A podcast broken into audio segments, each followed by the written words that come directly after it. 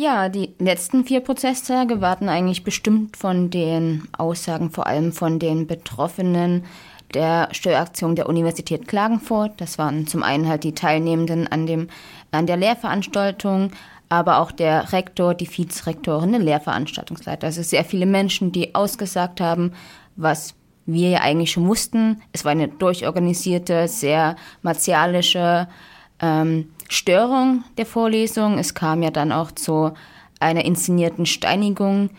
Eigentlich hat ein Großteil der Aussagen sich mit dem gedeckt, was wir auch schon vermutet haben.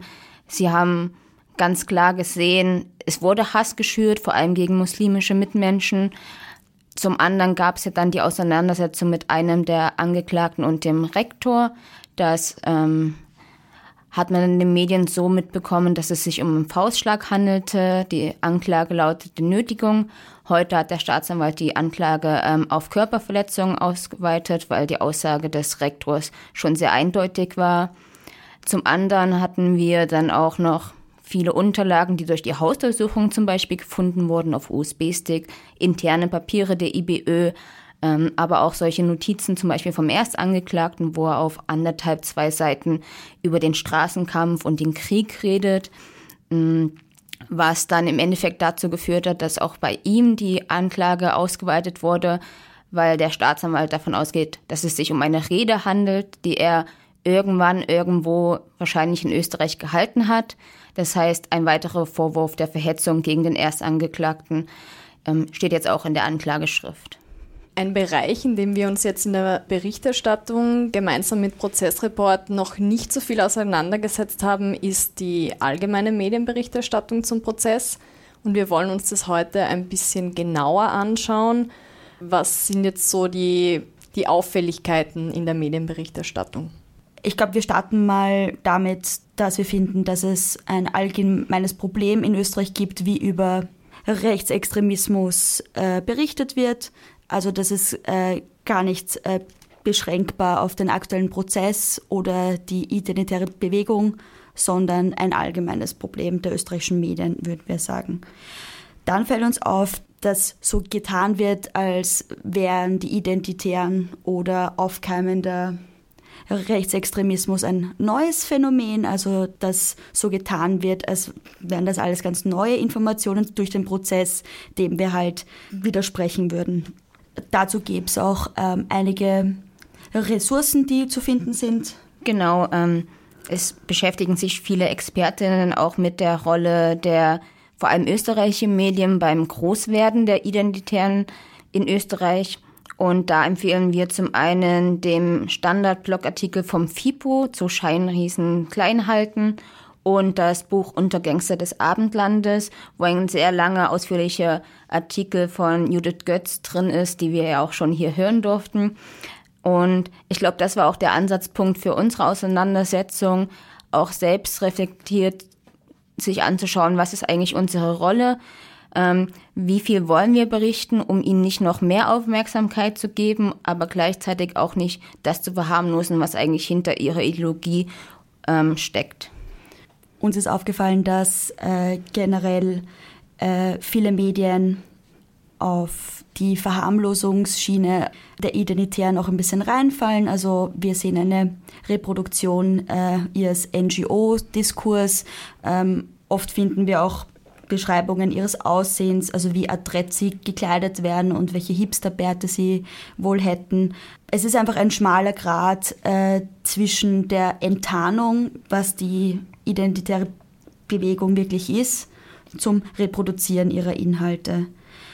Ähm, das äußert sich oft im Suchen der Medien nach Schlagzeilen oder Sagern, einfach um äh, dem Prozess einen roten Faden zu geben, einen Narrativ zu finden für einen Artikel, das verstehe ich, aber äußert sich ganz oft, dass dann Saga oder Zitate von den Rechtsextremen eins zu eins in die Tageszeitungen kommen und das finden wir gar nicht gut. Weil es ist leider so oder es ist einfach so, dass ähm, Gerichtsprozesse Phasen haben, wo es einfach langweilig sind. Also dann fehlt einfach das gewisse Etwas der Berichterstattung, was Redakteurinnen, die weniger oft Prozessberichterstattung machen vielleicht, ähm, irritieren könnte, dass es halt auch oft wenig Spannendes zu berichten gibt. Und da hatte ich das Gefühl auch ganz stark, dass nach irgendwas Spannendem gesucht wird, wo ich mir denke, dass der Inhalt der Anklage, das über Ideologie und Rechtsextremismus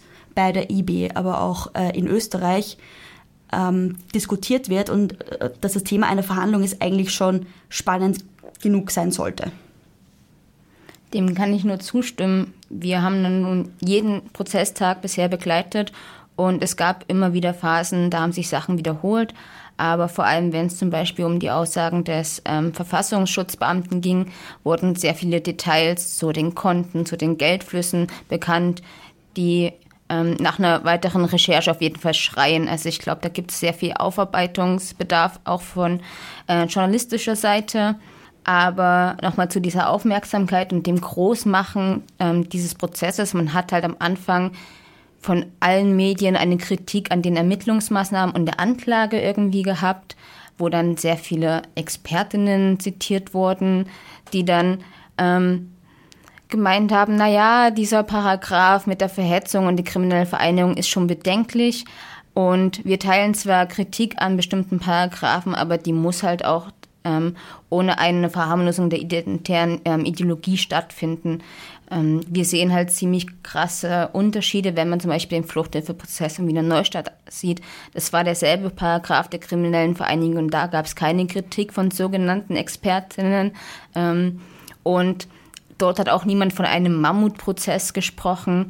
Ähm, wir hatten von vornherein den Anschein, es wird nicht so lange dauern. Man sieht es jetzt auch, nach den Angeklagten waren es halt nur noch vor allem die Zeugen aus Klagenfurt.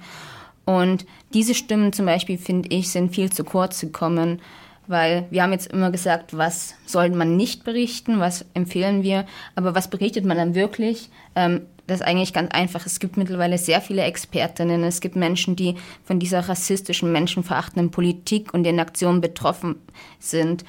Wir müssen anfangen, die Ideologie der Identitären, aber auch Anti-Rechtsextreme wirklich ernst zu nehmen, sie zu entlarven, sie als rechtsextrem oder neofaschistisch zu bezeichnen, nicht als ähm, irgendwie rechts oder ähm, die Vergleiche mit der FPÖ, die immer wieder kommen.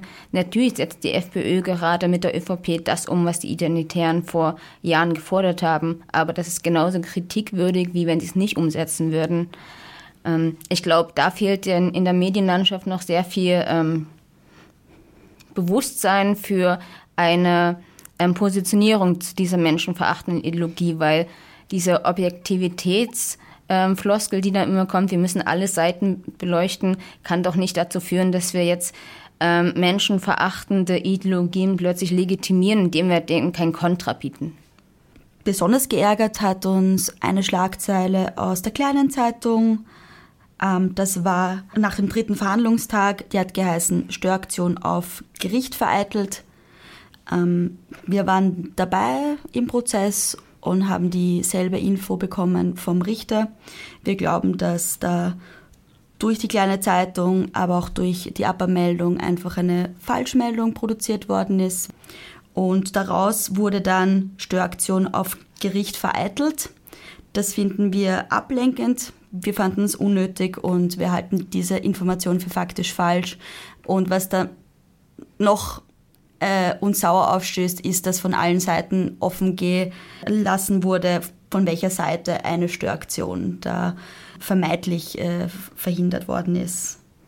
Abschließend ist uns auch ganz klar aufgefallen, dass einige Journalistinnen gar nicht bewusst war, wer da zum Beispiel angeklagt war also halt auch personell. Ich meine, es waren Nummer 17 Angeklagte. Ähm, und ja, wir empfehlen da einfach mal recherchieren, recherchieren oder noch besser, nutzt die Antifa-Rechercheseiten, die es gibt. Die setzen sich seit Jahren damit auseinander, haben eine ideologische ähm, Einordnung und sind auch auf dem Laufenden, was solche Dinge angeht.